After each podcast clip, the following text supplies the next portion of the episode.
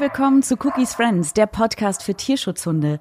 Mein Name ist Bianca Piotrowski und Cookie ist mein Tierschutzhund aus Spanien, der diesen Podcast inspiriert hat. Hier erzählen Menschen die Geschichten ihrer Tierschutzhunde, mit denen sie leben, arbeiten oder die sie vermitteln. In dieser Folge lernst du Nicole und ihre Hündin Schmudi kennen. Cookie und Schmudi haben sich das erste Mal auf der Homecoming Party von Tonina getroffen. Tonina, ihre Geschichte hörst du im vierten Teil von Cookies Friends Podcast. Während also die Hunde spielten, tranken wir Menschen Kaffee, wir futterten Kuchen und Nicole erzählte mir, dass Schmudi es fast nicht nach Deutschland geschafft hätte und dass es auch lange gedauert hat, bis sie dann auch endgültig bei ihr angekommen ist. Das hat mich so berührt, dass ich mehr wissen wollte und sie in Moabit in ihrem Studio besucht habe. Und da erzählte mir Nicole, wie Schmudi einer Katastrophe in Spanien nur knapp entkommen ist. Also ich weiß eigentlich nur von Geschichten, dass es eine große Flut gab um Weihnachten rum und dass eigentlich kurz nach Weihnachten die Hunde alle getötet werden sollten.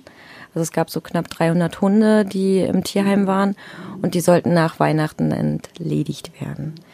Und äh, kurz davor gab es ein großes Unwetter und in Gibraltar ist ja auch direkt an der Küste Hochwasser und der Großteil der Hunde ist halt dann leider ertrunken und wurde auch mehrere Tage lang wirklich alleine gelassen Cookie macht hier gerade Geräusch. Er versucht. Äh ich würde sagen, er, die Geschichte findet er schrecklich. Ja. Also die ist auch schrecklich, leider Gottes. Ja. Ich finde sie auch schrecklich, Cookie. Das ist wirklich schlimm. Also, ja. Wie hat sie denn das überlebt? Also sie hat, äh, sie war sehr dünn, mhm. sehr schlank und ist wohl zwischen den Gitterstäben durch und hat sich dann auf so einem Treppenabsatz irgendwie gerettet, zusammen mit ich glaube, unter 20 Hunden ungefähr, die haben überlebt. Und ja, dann wurde sie entdeckt von einem Tierschutzverein und wurde dann irgendwie auch ja gerettet im Endeffekt. Wie kam sie dann nach Deutschland? Mit der Salva Hundehilfe. Die hat sie dann mitgenommen und haben Transport, 33 Stunden im Transporter nach Deutschland und kam dann zu einer Pflegestelle und ich habe sie dann quasi entdeckt und habe sie da besucht und habe mich verliebt und habe sie dann mitgenommen. Wie hast du sie denn entdeckt? Ich habe sie äh, erstaunlicherweise über eBay Kleinanzeigen entdeckt. Ich habe aber auch auf ganz vielen Internetportalen gesucht und hatte halt immer so ein bisschen ja nach etwas kleineren Hunden gesucht, weil ich halt natürlich auch eine Wohnung habe und dann jetzt so ein Schäferhund in meiner Wohnung fand ich nicht so passend. Also habe so ein bisschen geguckt, kleiner und am liebsten weiblich, das war so die Einschränkung. Ja, und im Endeffekt habe ich sie dann da gefunden, ja. Was konnte man dir denn erzählen über ihre Herkunft, wie alt sie ist, was sie schon erlebt hat? Was wusste man über sie? Also man hat geschätzt, dass sie zu dem Zeitpunkt, das war Januar 2017, dass sie ungefähr sieben bis neun Monate alt ist. So, und das hat auch so circa gepasst. So kurz nachdem ich sie bekommen habe, hat, war sie dann auch das erste Mal läufig. Und also so von der Zeit her hat das ungefähr auch gestimmt. Man wusste, sie ist ein krasser Angsthund. Das hat man auch mehr als gemerkt. Also so anfassen war gar nicht. Mit ihr Gassi gehen war sehr, sehr schwierig. Und äh, ich habe halt gedacht, ja, ich nehme das so auf mich und ich möchte den Hund halt haben irgendwie. Woher hast du denn den Mut geschöpft? Das äh, weiß ich ehrlich gesagt selber nicht. Ich hatte vorher einen Mops, der Secondhand-Mops. Ich war jetzt nie so, dass ich gesagt habe, ich möchte so einen Modehund haben, sondern die habe ich dann auch irgendwie im Internet entdeckt und war zu klein zur Zucht und habe ich dann auch adoptiert und die ist halt leider Gottes nach viereinhalb Jahren, also mit viereinhalb gestorben. Viel zu früh, großer Herzensbruch und habe dann so auch ein bisschen, um meine Wunden zu decken, habe ich dann nach einem neuen Hund gesucht und habe dann halt sie entdeckt und habe mich aber so verliebt, obwohl sie mich gar nicht mochte, also Schmudi. Ich wollte sie retten. Ich wollte irgendwie ein Leben mit ihr. Ich wollte was Schönes. Und dann, ja, kam es im Endeffekt dazu, dass ich sie geholt habe und wir uns dann angenähert haben. Hatte ich denn die Selber Hundehilfe dabei auch unterstützt? Ja, also ich habe äh, ein Vorgespräch gehabt, das wurde meine Wohnung angeguckt. Das fand ich auch sehr schön, dass halt nicht einfach jeder Mensch irgendwie einen Hund haben darf, sondern dass auch geguckt wird, kann der Mensch dafür überhaupt sorgen, hat er eine Wohnung, ist das alles gut und da kam jemand vorbei. Ich habe auch regelmäßig immer Kontakt gehalten zu der Anke, die damals auch mit im Vorstand, glaube ich, war, also zumindest auch in einer leitenden Position und ähm, habe mich da ausgetauscht und auch mit anderen Leuten, die da Hunde adoptiert haben und zusammen haben wir das dann auch so ein bisschen Stück für Stück gerockt und uns immer auch ausgetauscht. Wie war denn der erste Tag zu Hause? Ganz schrecklich. also wirklich, also ehrlich gesagt war sogar das erste Vierteljahr ganz schrecklich. So, also muss man auch zugeben. Ich meine, ich habe mir einen Angsthund angeschafft. Das muss man auch sagen. Und Angsthund bedeutet, weiß ich nicht, manche Leute kennen den Begriff vielleicht nicht, heißt wirklich, der Hund schreckt vor allem zurück, äh, vor Bewegung, vor einem Luftzug, vor Geräuschen, vor allem Möglichen. Alles ist fremd, alles macht Angst. Und manche Hunde sind so, dass sie Angstbeißer sind, also dass sie dann nach vorne gehen und aus Angst beißen, um sich zu wehren und sich irgendwie zu schützen. Und Schmudi war eher Gott sei Dank das Gegenteil und hat sich halt immer versteckt und wollte nicht angefasst werden. Und Nähe war ganz schrecklich für sie. Und es war dann halt wirklich so, dass sie eigentlich am liebsten ganz weit weg war, aber immer im Blickwinkel. Also sie ist mir zwar hinterhergelaufen, aber anfassen ging nicht. Also es war dann immer so ein leichtes Fangspiel, wenn wir dann Gassi gehen wollten, dass ich sie irgendwie einkreisen musste, um sie dann rauszubekommen, ja. Das war ja super anstrengend. Da hast ja. du sehr viel Zeit mit ihr verbringen mhm. müssen, ne? Das heißt müssen, also sehr viel Zeit mit ihr Wollte ich. ja. Äh, um sich überhaupt anzunähern. Mhm.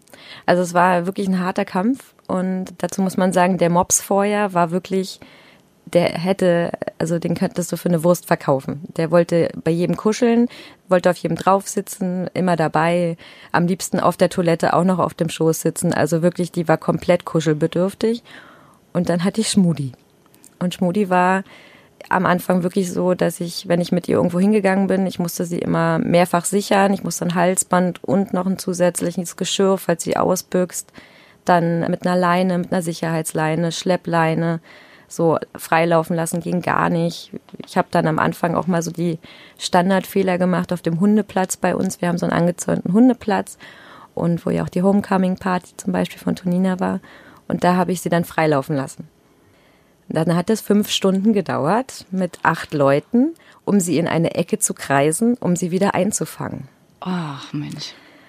Was natürlich nicht schön ist für den Hund auch. Es bedeutet Stress, bedeutet, oh Gott, die Frau möchte mich wieder mitnehmen. Mhm, mhm. Aber im Endeffekt haben wir uns dann Stück für Stück angenähert und ja, hart trainiert, jeden Tag hart trainiert, um dahin zu kommen, wo wir jetzt sind. Ja. Das heißt, Du konntest am Anfang auch gar nicht richtig aus dem Haus gehen, Freunde besuchen, Partys feiern, einkaufen. Allein solche alltäglichen Dinge waren ja sicher sehr schwierig. Ja, es war alles schwierig eigentlich. Aber sie hat sich, also obwohl sie so ängstlich war, war sie doch auch ganz schön glücklich teilweise, wenn sie mal alleine war. Also alleine lassen ging immer ganz gut. Und sie war auch nicht so der Jaul- oder Bellhund. Das hat sich dann ganz gut geordnet. Und durch meine Selbstständigkeit habe ich sie aber immer mit hingenommen. Also ich habe sie nie alleine groß gelassen, sondern ich habe gesagt, okay, du musst das lernen. Ich, wir lernen das schön. Wir machen das so, dass es dir Spaß macht. Und sind dann auch immer zu meinen Eltern aufs Dorf. Da war dann immer ganz toll. Da hatte sie dann Rodelhunde. Das war dann für sie sehr, sehr stabilisierend. Da hat sie auch viel gelernt. Das war eine gute Sache auf jeden Fall. Also, aber es war ein sehr hartes Training. Mhm. War das bei Menschen und anderen Hunden gleichermaßen, dass sie da Berührungsängste hatte oder war es bei Hunden einfacher als bei Menschen? Ja, erstaunlicherweise mochte sie Hunde mehr. Also so menschenbezogen war sie generell gar nicht. Hunde waren so, klar am Anfang, wenn sie fremde Hunde gesehen hat, war erstmal die Bürste da und Angst. Sie ist sehr unterwürfig, also ist sie heute immer noch. Sie unterwirft sich auch einer Taube.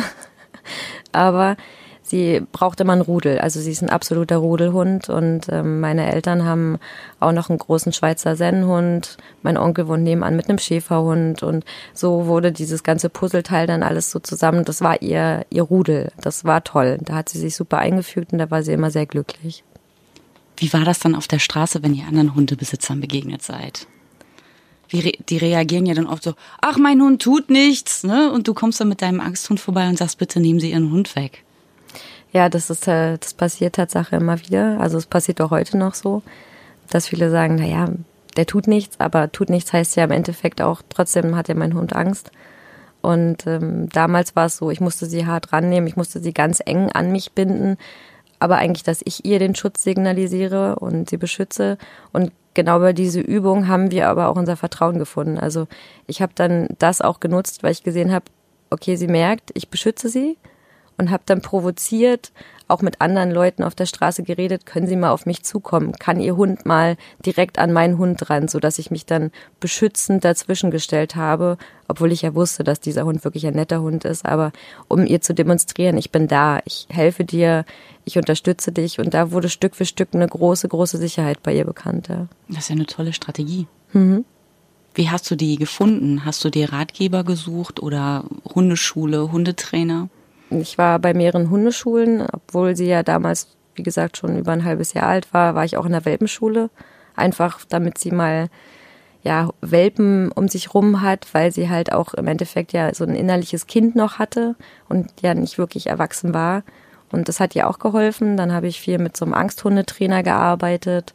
Der hat mir auch erklärt, wie Hunde überhaupt funktionieren, wie irgendwie, wie der Hund überhaupt schaut und ich denke so, naja, ich laufe jetzt über die Straße und der Hund sieht ganz andere Sachen, der Hund hat eine ganz andere Ebene und dieses omnipräsente Angst haben, das überhaupt mal sich in den Kopf zu kriegen, das habe ich mir vorher gar nicht gedacht.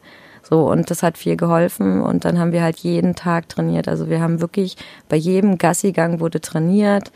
So, die, auch die Stubenreinheit war ja vorher nicht ganz da. So von der Stubenreinheit bis hin, dass wir heute gar keine Leine mehr benutzen. Das war ja wirklich ein Haufen Arbeit für ja. dich. Hast du da irgendwann mal gedacht, ich schaffe es nicht? Ich habe ganz ehrlich überlegt, ob ich das so sage, aber ich glaube, man muss es auch ganz offen zugeben, ja. Ich habe in den ersten drei Monaten auch, was natürlich meine eigene Schuld war, ich war natürlich noch voll in Trauer um meinen Hund, der davor gestorben ist und dachte, jetzt kann ich die Trauer total mit einem neuen Hund, neue Aufgabe. Das war der erste Fehler eigentlich. Und der zweite Fehler in Anführungszeichen war, dass ich mir als jemand, der keine große Ahnung hatte, einen Angsthund geholt habe. Und ich habe sehr oft an mir gezweifelt. Ich habe immer gedacht, oh Gott, der Hund hasst mich. Der Hund möchte nicht bei mir sein. Und habe dann aber auch immer wieder gesehen, okay, was ist denn ihre Perspektive? Wenn ich sie jetzt weggeben würde, was würde dann passieren? Und dann habe ich so an, an so Jugendliche gedacht, die im Pflegesystem ständig weitergereicht werden und irgendwann unglückliche äh, Menschen werden. Und habe dann gedacht, naja, ich krieg das schon irgendwie hin. Aber ich habe wirklich auch oft an mir gezweifelt. Ich hatte auch wirklich oft schon Tränen in den Augen, weil ich gedacht habe, du gibst dir alles, du kaufst tolle Spielzeuge, du machst das und du, du holst die schönsten Leckerlis und keine Ahnung, alles fährst mit ihr drei Stunden in den Wald und danach guckt sie dich trotzdem an und will nicht, dass du sie anfasst. So, aber ich habe es nicht gemacht und ich bis heute bin ich sehr glücklich darüber, dass ich sie wirklich nicht weggegeben habe, aber ich habe auch oft gezweifelt natürlich, ja. Wenn man euch heute so sieht, jetzt auch bei der Homecoming Party, sie rennt ihr immer hinterher, ihr seid ein Herz und eine Seele. Was war denn dieser große Wendepunkt? Wo seid ihr zusammengekommen? Also ich glaube, dass das die Kastration war. Sie also der Tierschutz hat mir damals gesagt, nach der ersten Läufigkeit soll ich sie doch bitte kastrieren lassen. Einfach auch, weil man natürlich aus dem Tierschutz keine Hunde holt, um sie dann wieder als Vermehrer zu enden, um dann wieder neue Hunde zu erzeugen. Kann man sehen, wie man möchte. Ich fand es damals nicht ganz so toll, weil ich gesagt habe, jetzt werde ich gezwungen, meinen Hund zu kastrieren. Im Endeffekt stellte sich aber dann auch raus, dass das eine gute Sache war, weil sie nämlich kurz vorm Gebärmutterhalskrebs war muss man dazu auch sagen, es war ein großer Glücksfall. Als die Gebärmutter dann rausgenommen wurde, hat man gesehen, okay, sie war schon mit Krebs befallen und bei der nächsten Läufigkeit wäre sie gestreut. So war sie kerngesund danach. Glücksfall Nummer eins. Glücksfall Nummer zwei war wirklich, sie hatte massive Schmerzen und ich war da und ich habe sie gepflegt, ich habe sie getragen, ich habe ihre Wunden gesäubert, ich habe sie gestreichelt. Glücksfall für mich, sie konnte nicht wegrennen. Aber sie hat auch gemerkt, okay, jetzt bin ich so ganz hilflos und verletzt und sie tut mir nichts. Ich bin, bin in Sicherheit. Sie habe auch gemerkt, ich habe auf die Anzeichen des Hundes geachtet. Ich habe gesehen, jetzt ist es ihr zu viel. Auch wenn sie jetzt nicht wegrennt, weil sie Schmerzen hat, ich entferne mich trotzdem und setze mich irgendwie einfach ins andere Ende der Couch. Das war eine gute Sache und da haben wir so Stück für Stück gelernt, okay. Und komischerweise danach war sie freundlicher, zugewandter und hat gemerkt, okay, sie will mir nichts Böses tun, obwohl es mir so schlecht ging. Ja, und ich glaube, das war so der Wendepunkt auf jeden Fall. Wie hast du dir deinen Tierarzt denn ausgesucht? Also, wie gesagt, ich hatte vorher den Hund, der leider verstorben ist, und hatte davor sehr viele Tierärzte, die aber alle nicht rausfinden konnten, was es war. Also hatte ich eine große Anzahl von Ärzten, wo ich nicht mehr hingegangen bin. Und habe mir dann hier in Moabit einfach einen neuen gesucht und war dann bei einem sehr, sehr guten Arzt, der wirklich auch Biochemiker ist und ganz großartiger Mensch ist und der hat ihr auch oft die Angst genommen, was den Tierarzt auch anging. Das war auch noch so am Anfang ein ganz großes Problem, natürlich gerade nach der Kastration. Dann hatte sie sich getraut, dahin zu gehen und dann wurde sie auch noch kastriert. Also das war ein großer Glücksfall. Natürlich auch durch die Leute im Hundeverein, die gesagt haben, geh mal dahin, der ist gut. Mhm.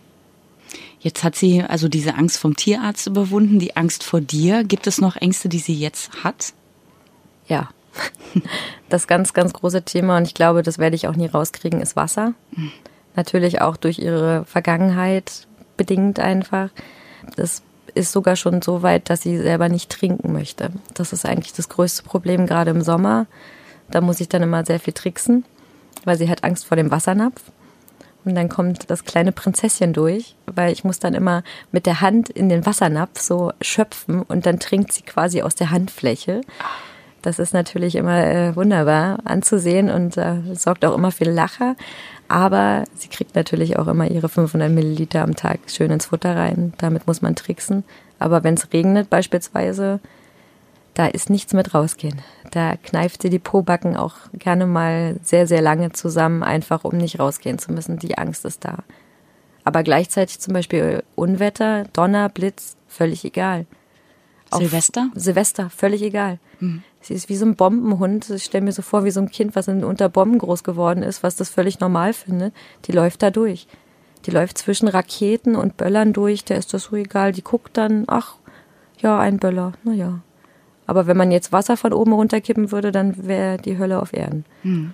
Also verkehrt Welt eigentlich. Ja. Jeder hat so seine Ängste scheinbar. Mhm. Wie ist es mit Autofahren bei ihr? War eigentlich ein ganz toller Autofahrhund, muss man dazu sagen. Ich habe sie ja bekommen und sie war ja da schon 33 Stunden teilweise unterwegs gewesen. Hat sie toll gemacht. Sie hat sogar geschlafen im Auto. Und dann hatte ich leider einen Vorfall, wo mir einer reingefahren ist, direkt in ihre Ecke, also wo sie saß hinten. Sie war natürlich gesichert und alles, aber es war ein Schock für sie und somit seitdem zittert sie im Auto.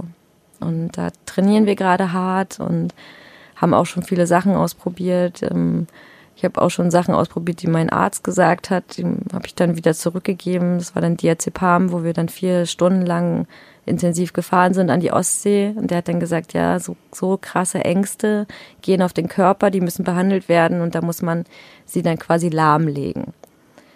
Hat dann damit geendet, dass sie dann so viel Albträume hatte und Verwirrtheitszustände, dass ich das nicht so gut fand und gesagt habe, okay, nein, ich setze meinen Hund nicht mehr unter Drogen, dann müssen wir daran trainieren. Jetzt hat sie ein Körbchen, sie hat äh, Sachen, die ich genäht habe aus äh, Kleidungsstücken, die hinten drin liegen. Das ist so ihr Ding auf jeden Fall. Geruch ist sehr wichtig bei ihr. Ja, das hat schon geholfen auf jeden Fall. Wie ist es dann im Urlaub, wenn ihr da an einem fremden Ort seid? Wie fühlt sie sich da? Das ist ihr egal, erstaunlicherweise. Also es ist ihr immer egal, Hauptsache ich bin da. Also wenn sie jetzt, weiß ich nicht, mit wenn ich sie dir jetzt mitgeben würde zum Beispiel, dann wäre es ihr wahrscheinlich auch egal, ob sie jetzt mit dir hier alleine wäre oder im Urlaub alleine wäre. Sie hat immer den Bezug. Also der Ort ist ihr eigentlich völlig egal, sondern wirklich der, der menschliche Bezug, der muss da sein. Dann kann ich wahrscheinlich sogar auch am Tierheim vorbeilaufen, wo sie damals war. Ich denke, das wäre dann eventuell sogar auch nicht so tragisch. Hauptsache, sie hat ihre Bezugsperson. Das heißt aber auch, ihr könnt nie ans Meer fahren. Doch, erstaunlicherweise schon, ja. Also das ist auch so ein Ding, was wir trainiert haben jetzt über die letzten Sommerzeiten immer. Das am ganz am Anfang war nicht mal die große Kralle irgendwie nur am Wasser, ganz weit weg. Inzwischen haben wir sie so weit gekriegt, dass sie sogar taucht. Warum auch immer, sie kann tauchen, ja. Also sie schwimmt nicht, sie äh, möchte nicht schwimmen, sie will den, den Boden unter den Füßen nicht verlieren.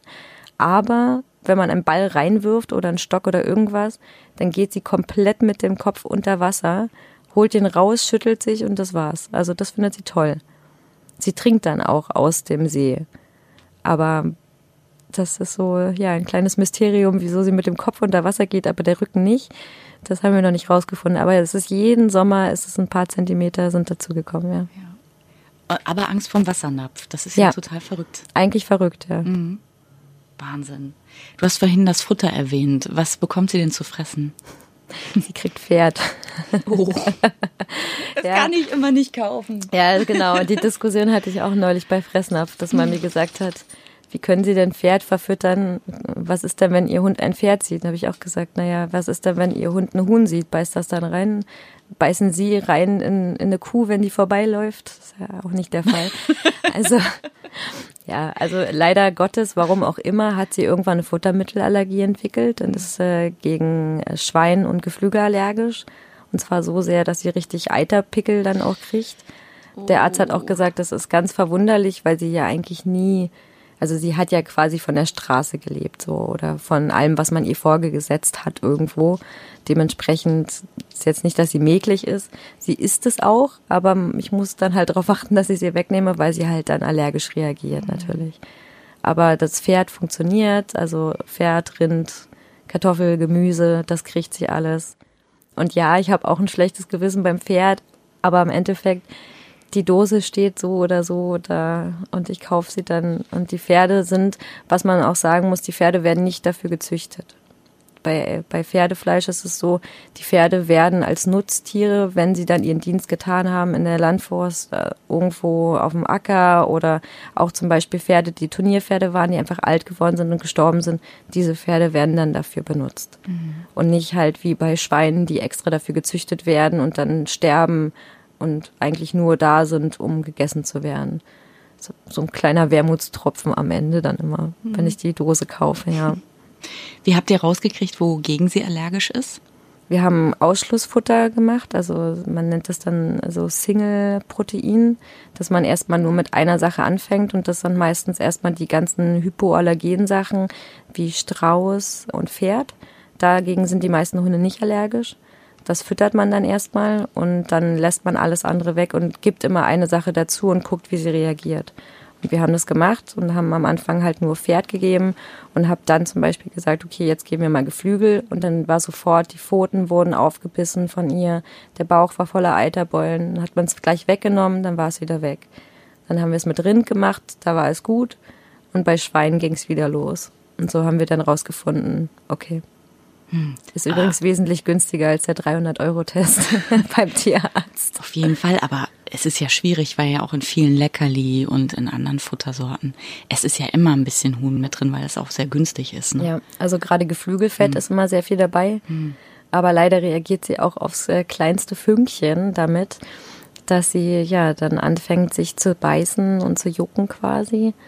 Und da muss ich dann immer drauf achten. Also das war dann auch noch natürlich so ein weiterer Umstand zu den ganzen anderen beschriebenen Umständen, dass ich gesagt habe, okay, jetzt muss man noch aufs Futter achten und da gucken. Aber man hat sich eingepegelt.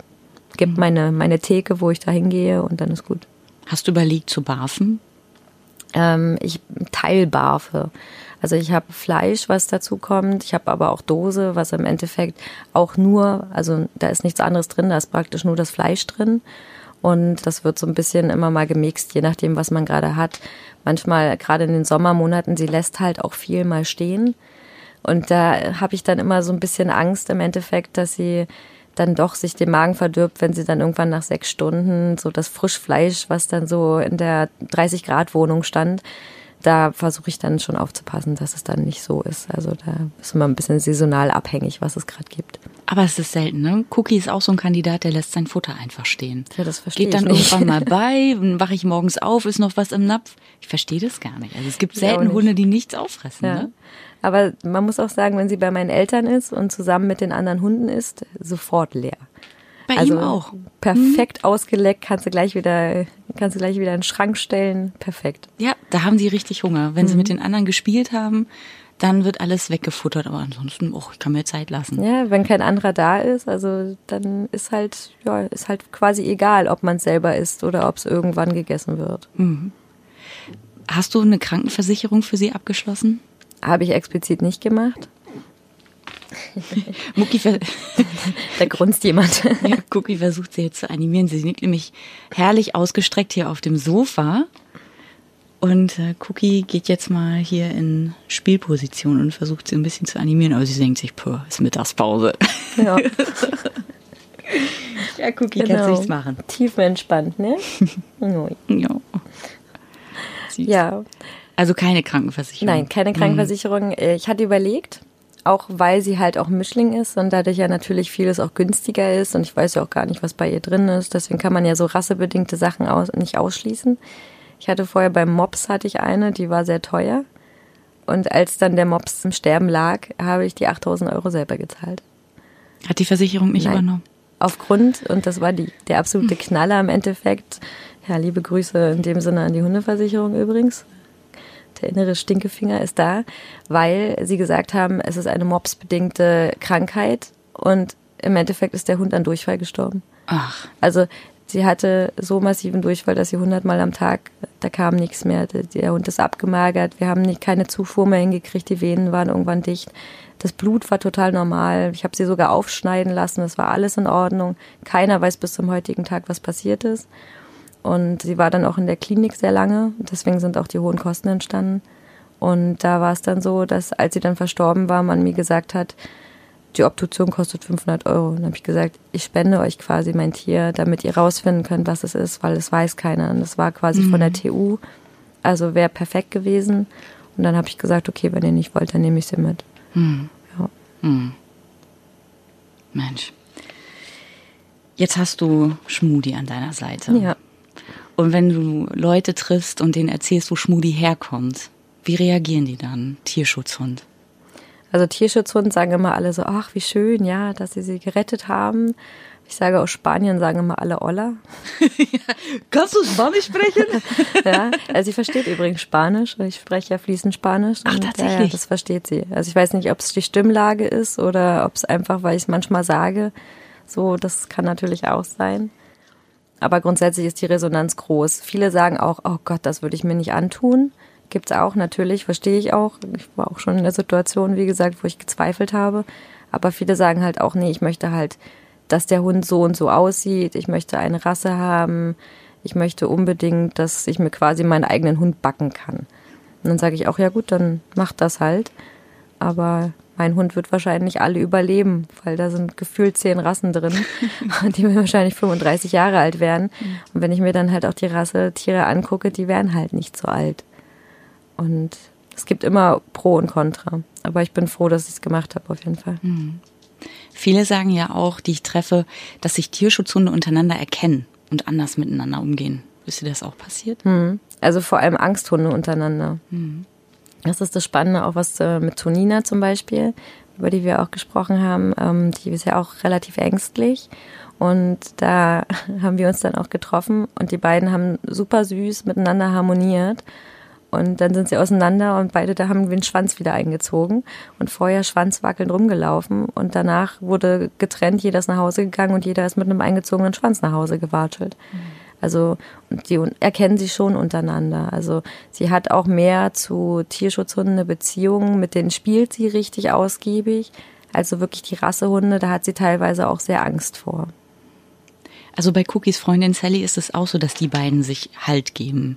Also man merkt, dass, das, ähm, sie sich gegenseitig auch was abgucken und zusammen sind sie ja sowieso ganz stark. Ne?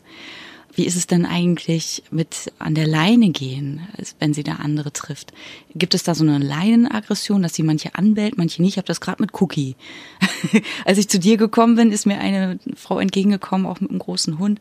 Und er hatte eine Bürste, der andere hatte eine Bürste haben sich fürchterlich angebellt und andere wieder begrüßt er ganz freundlich. Da gibt es einen kurzen Nasenkontakt und das war's. Das ist ganz seltsam.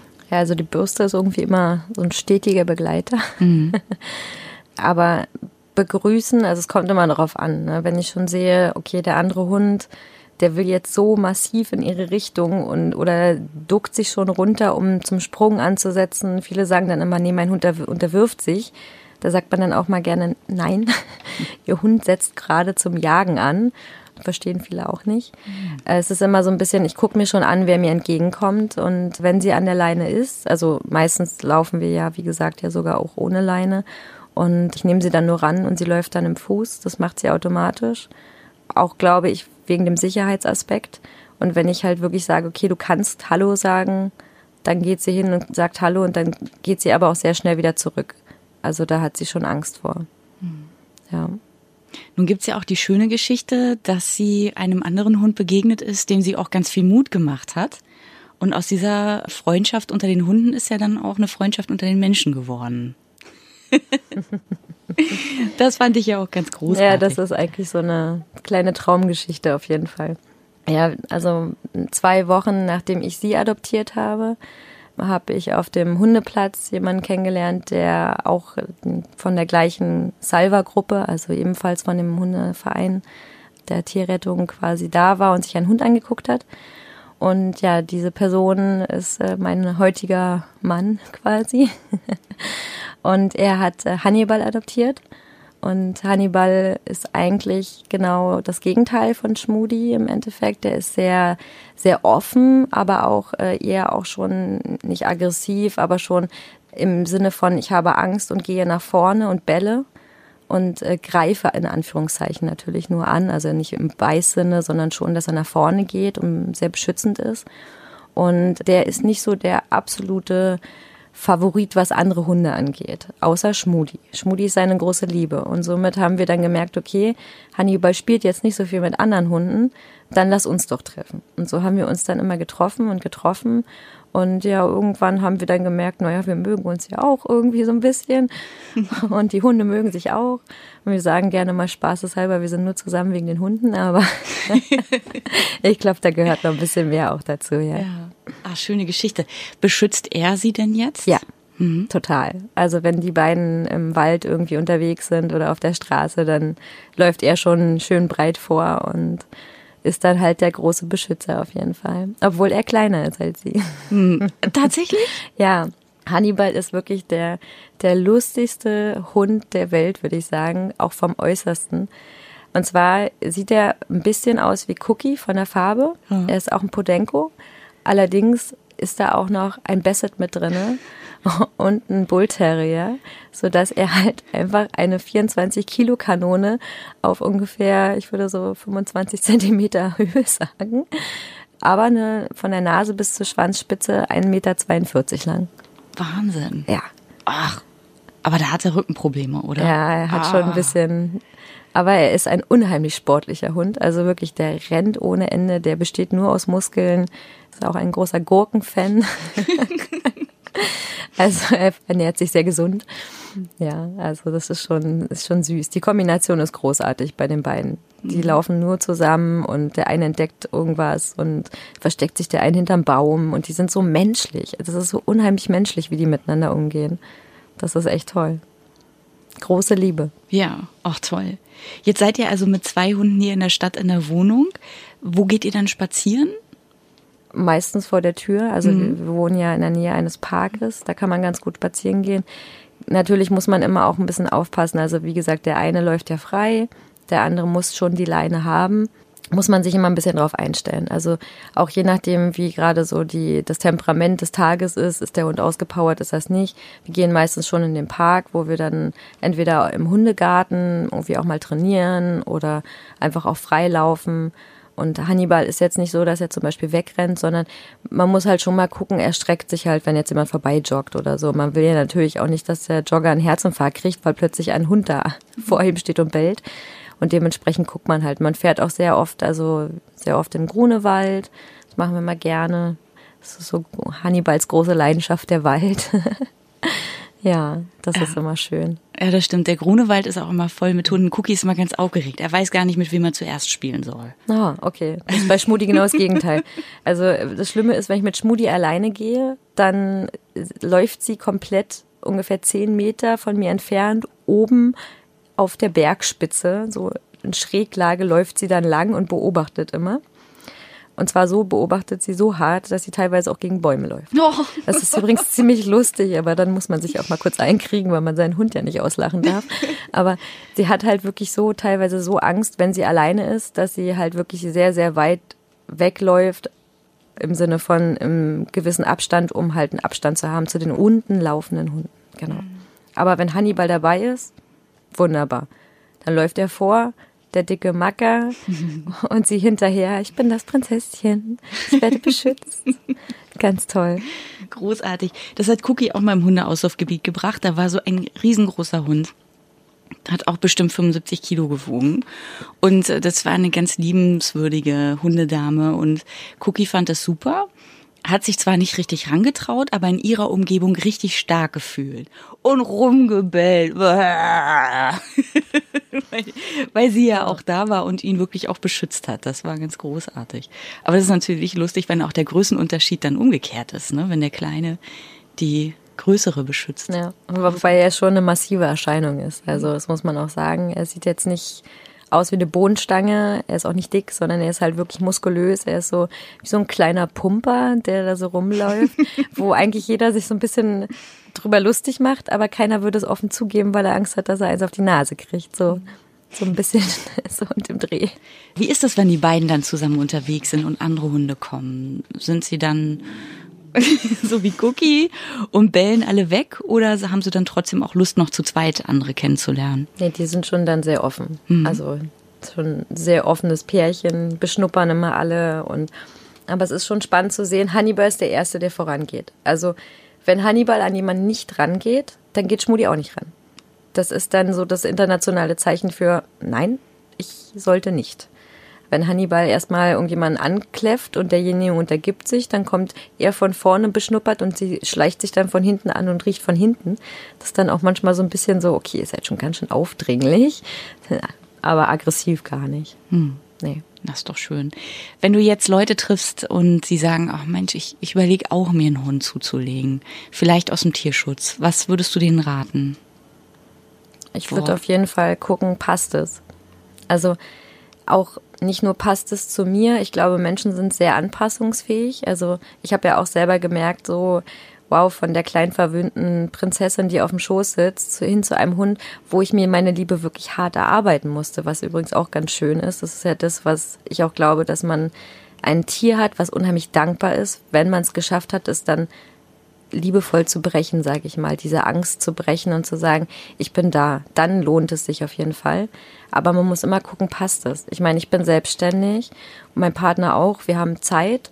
Aber wenn ich halt jetzt einen Fulltime-Job habe, wo ich, weiß ich nicht, acht Stunden am Tag im Büro sitze und so mit zehn Stunden mit der Anfahrt weg bin und ich aber eigentlich einen super ängstlichen Hund habe, der sich ja eigentlich an mich binden muss und der ist die ganze Zeit alleine zu Hause oder ich kann ihn nicht mitnehmen, dann würde ich halt sagen, dann erstmal sowieso gar kein Tier.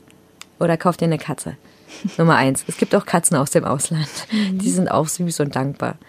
Aber ein Hund generell muss man gucken, passt es. Und dann beim Tierschutz muss man auch gucken, passt es überhaupt.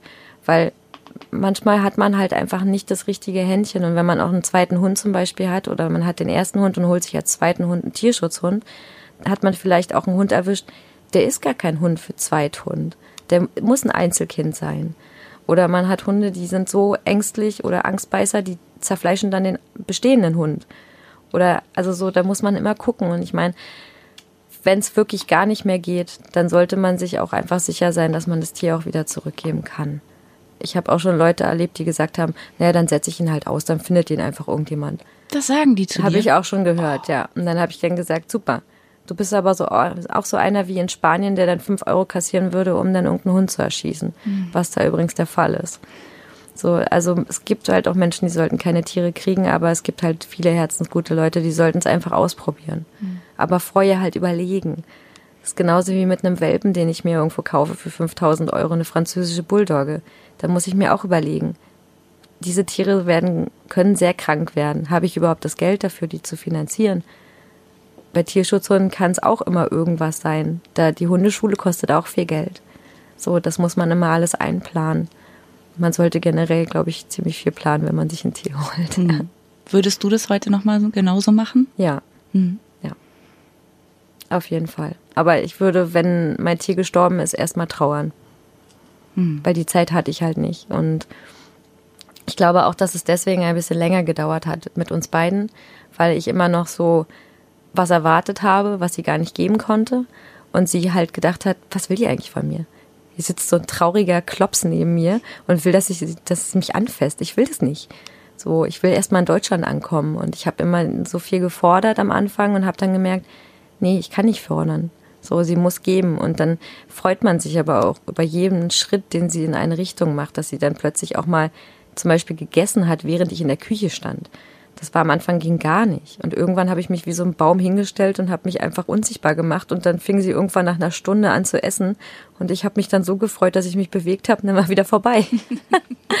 Aber so eine Erfolge hat man dann, ja. Würdest du dir noch ein, weil wir gerade drüber geredet haben, einen Zweithund? Hast du noch mal überlegt, dann hättet ihr drei Hunde? Würdet ihr euch das Würde ich nicht machen, aber auch, weil, also hätte ich Schmudi alleine, würde ich es tun, weil ich weiß, sie ist ein Rudelhund, sie braucht es. Ich weiß aber auch, dass Hannibal ein Anführer ist und dass Schmudi eine besondere Stellung hat bei ihm auf jeden Fall.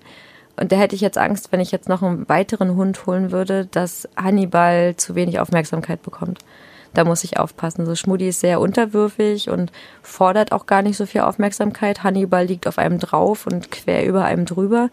Und das ist eine gute Kombination, das ist so Yin und Yang. Aber einen dritten würde, glaube ich, dieses äh, Gleichgewicht kaputt machen. Hm. Was wünschst du dir denn für Schmudi für die Zukunft? Dass sie gesund ist und gesund bleibt auf jeden Fall und dass sie die 35 Jahre erreicht. ich danke euch. Wir danken. Dass wir hier sein durften, in eurem tollen Studio hier. Und dass äh, Schmudi auch so toll zugehört hat. Sie lag da ja ganz entspannt auf dem Sofa. Cookie hat manchmal rumgeknurrt, aber es war ein tolles Gespräch. Vielen Dank. Ich danke dir. Das war die Geschichte von Schmudi, erzählt von ihrem Menschen Nicole. Mehr über die beiden erfährst du auf ihrem Instagram-Profil Schmudi for President.